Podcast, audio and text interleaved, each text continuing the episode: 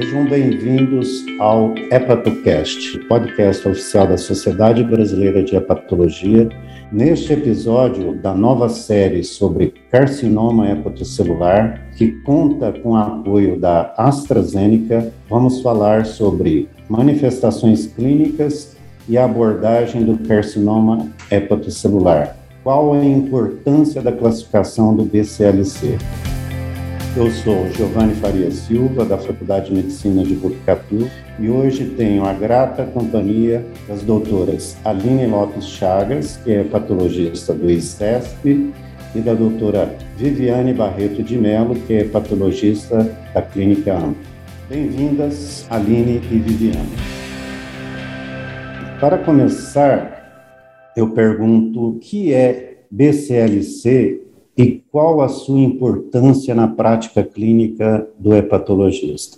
Olá, Giovanni. Obrigada pelo convite. É um prazer imenso estar aqui neste, neste bate-papo com você e com a Aline, né? Duas pessoas são muito queridas. E a gente vai falar sobre o estadiamento de Barcelona. Quando é, a gente fala de estadiamento de carcinoma hepatocelular, de câncer de fígado, a escola de Barcelona ela é a mais tradicional, é uma escola renomada, é uma escola que vem estudando carcinoma hepatocelular ao longo de muitos anos, e eles têm uma guia, né, que acaba nos ajudando bastante em relação ao tratamento dessa doença, e eles vêm atualizando essa guia com alguma regularidade, baseado em evidência científica, que é o que nós médicos buscamos. E o que eu acho extremamente interessante é que o carcinoma hepatocelular a gente sabe que é uma doença que está relacionada à cirrose. O paciente cirrótico, ele é um paciente que tem as suas peculiaridades. Ele é um paciente que tem hipertensão portal, que tem disfunção hepática. Então, acho que uma das características principais do estadiamento de Barcelona é que ele estadia não somente o câncer, que é o que acontece na maioria das outras doenças oncológicas. Existe um estadiamento da neoplasia. Nesse caso aqui, a gente tem o estadiamento da doença hepática, o estadiamento do doente, a gente tem também o estadiamento do câncer, saber qual é a extensão dele, qual é o nível de envolvimento que essa doença tem naquele paciente. E o que é extremamente interessante também é que eles nos traz sugestões de tratamento baseado em evidência científica. Então, é, um, é uma forma simplificada, assim, apesar de ser extremamente complexo, mas diante da complexidade da doença, a gente olhar o estadiamento de Barcelona acaba facilitando a nossa vida de entender quem é o nosso paciente e qual seria a melhor proposta de tratamento para ele de uma forma geral. Lógico que existem as suas peculiaridades, mas de uma forma geral acho que nos ajuda muito. Não sei se a Aline tem alguma coisa aí a complementar. Olá, Giovanni. É, olá, Viviane. É um prazer grande estar aqui com vocês hoje, falando de um tema que a gente gosta tanto, que é o carcinoma hepatocelular. Né? E acho que Viviane foi bem completa, né, quando ela falou dessa característica do paciente com carcinoma hepatocelular, que é o fato de ter essas duas doenças, né, a cirrose e o CHC, tornando esse paciente extremamente complexo. E o guideline de Barcelona ajuda a gente a entender um pouco esse paciente e a classificar ele de uma forma mais adequada que os outros estadiamentos. Então, é, eu acho que é o que mais a gente usa na prática clínica aqui no Ocidente, e agora a gente teve recentemente uma atualização que a gente vai conversar também um pouquinho sobre isso. Exatamente, né, é, recentemente foi publicada uma mudança no, na classificação BCLC. E Gostaria que você respondesse né, o que, que, mudou e se essa, na prática clínica, né, e se essa mudança é aplicável ou no, no nosso país, uma vez que essa classificação foi idealizada na Europa, em Barcelona. Bom, é, essa atualização, né, Giovanni, como você comentou, acabou de ser publicada agora no início do ano.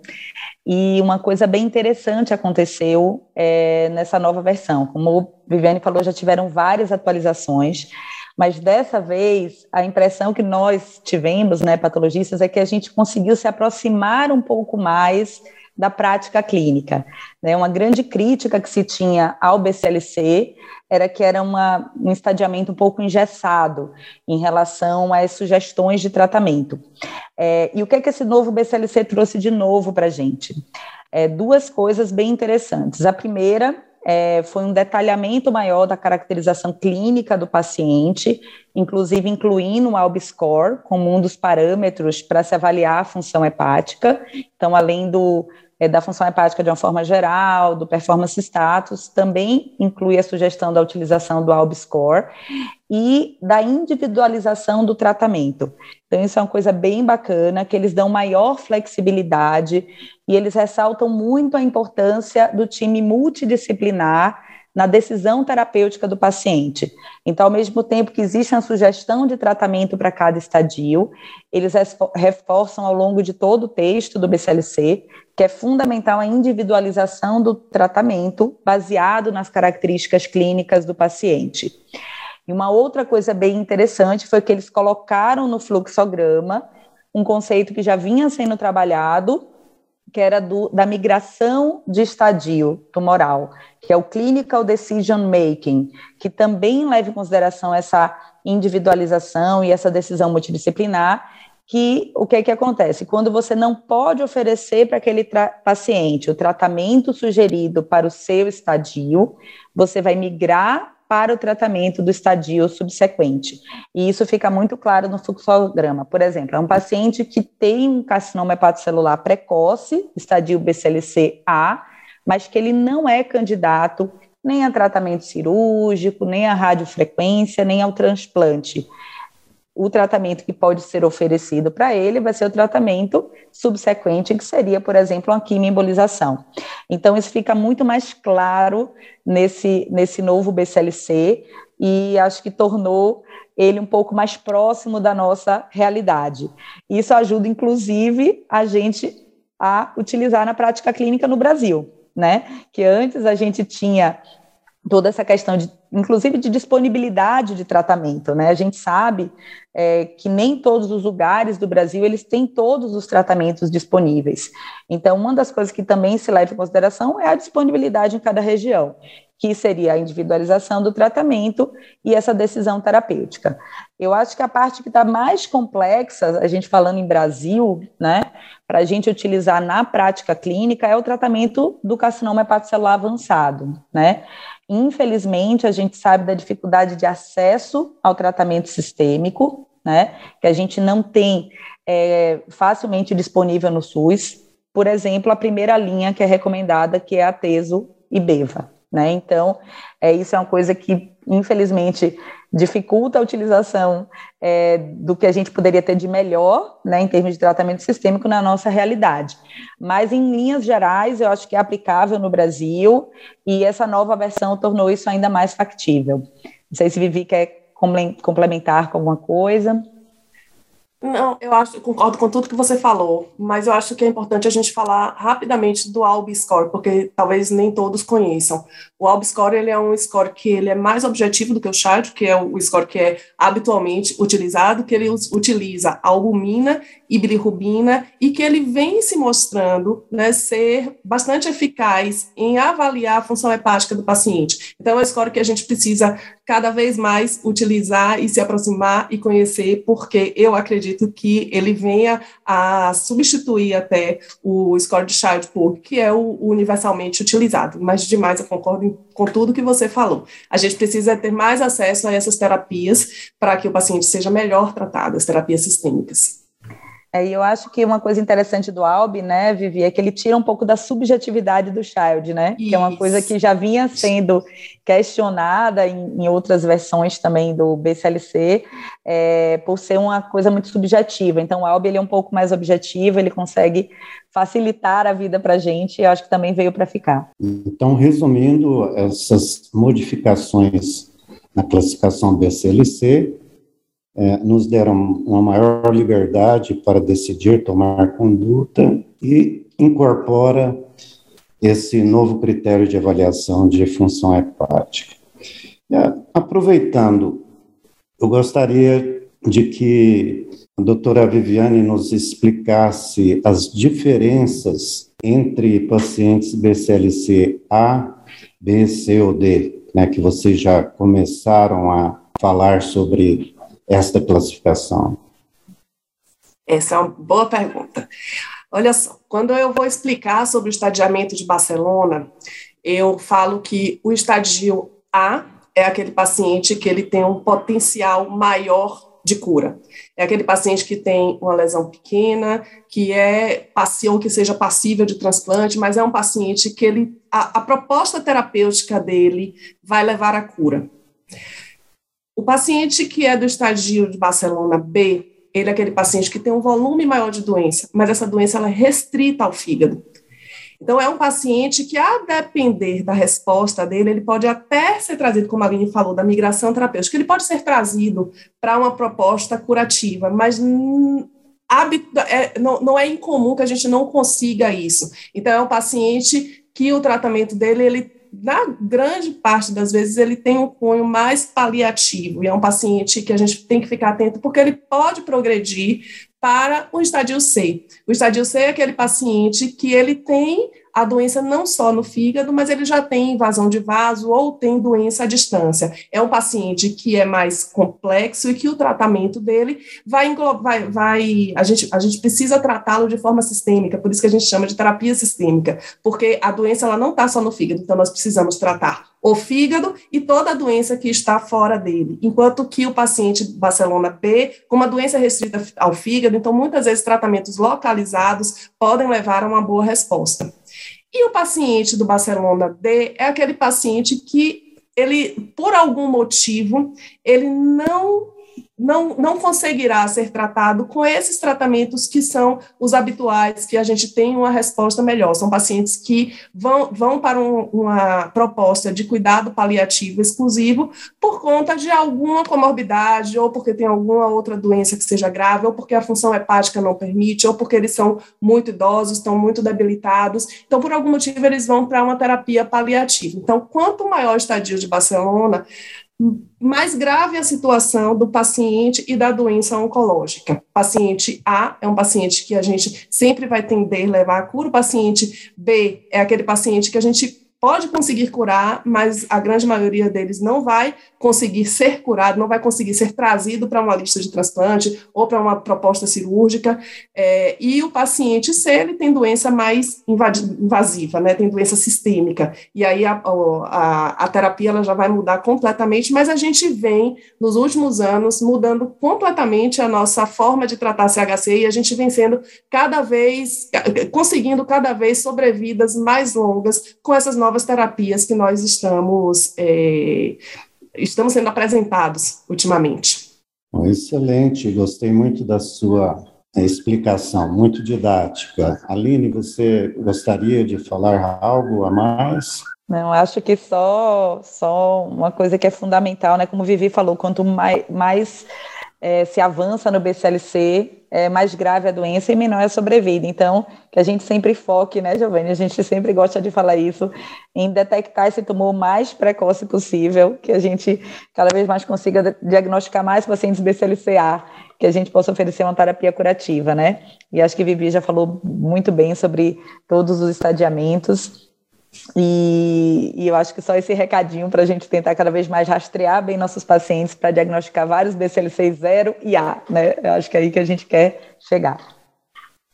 E aí, só, só complementando, Giovanni, se você me permite, claro. é, a gente sabe que CHC é uma doença que está relacionada à cirrose. Quando a gente fala de uma doença que está relacionada à cirrose, é uma doença que a gente tem uma, uma previsão, a gente sabe que aquele paciente, uma porcentagem dos pacientes com cirrose irão desenvolver câncer. E a gente tem um rastreamento que é eficaz, que é a realização de ultrassom de abdômen a cada seis meses nos pacientes de risco, que são os pacientes que têm fibrose avançada, F3, ou que são cirróticos, e nos pacientes que têm hepatite B. Então, esses pacientes, eles precisam ser identificados, precisam fazer um rastreamento adequado com ultrassom de abdômen e a dosagem de alfa-fetoproteína a cada seis meses. Dessa forma, nós seremos mais eficientes eficientes em detectar precocemente nódulos e a gente vai conseguir uma terapia curativa de forma mais eficaz. Lembrando que nos serviços do SUS, o tratamento curativo, ele é mais disponível do que a terapia sistêmica. Então, quando a gente detecta esse paciente, mesmo no SUS, de forma mais precoce, ele vai ter um tratamento mais adequado. Então, a gente tem que trabalhar no rastreamento. Isso mesmo. E só ressaltando também, né, Vivi, que fica muito atento sempre à função hepática, né?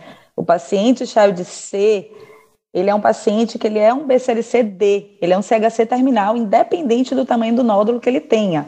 Então, a gente sempre tem que estar olhando para a cirrose e para o tumor, né? Nunca esquecer disso. Muito bem, ou seja, nós temos um câncer que é rastreável, é uma população que deve ser rastreada. E uma outra questão que eu gostaria que vocês duas opinassem, né? se é mandatório seguir à risca as, os critérios da classificação BCLC.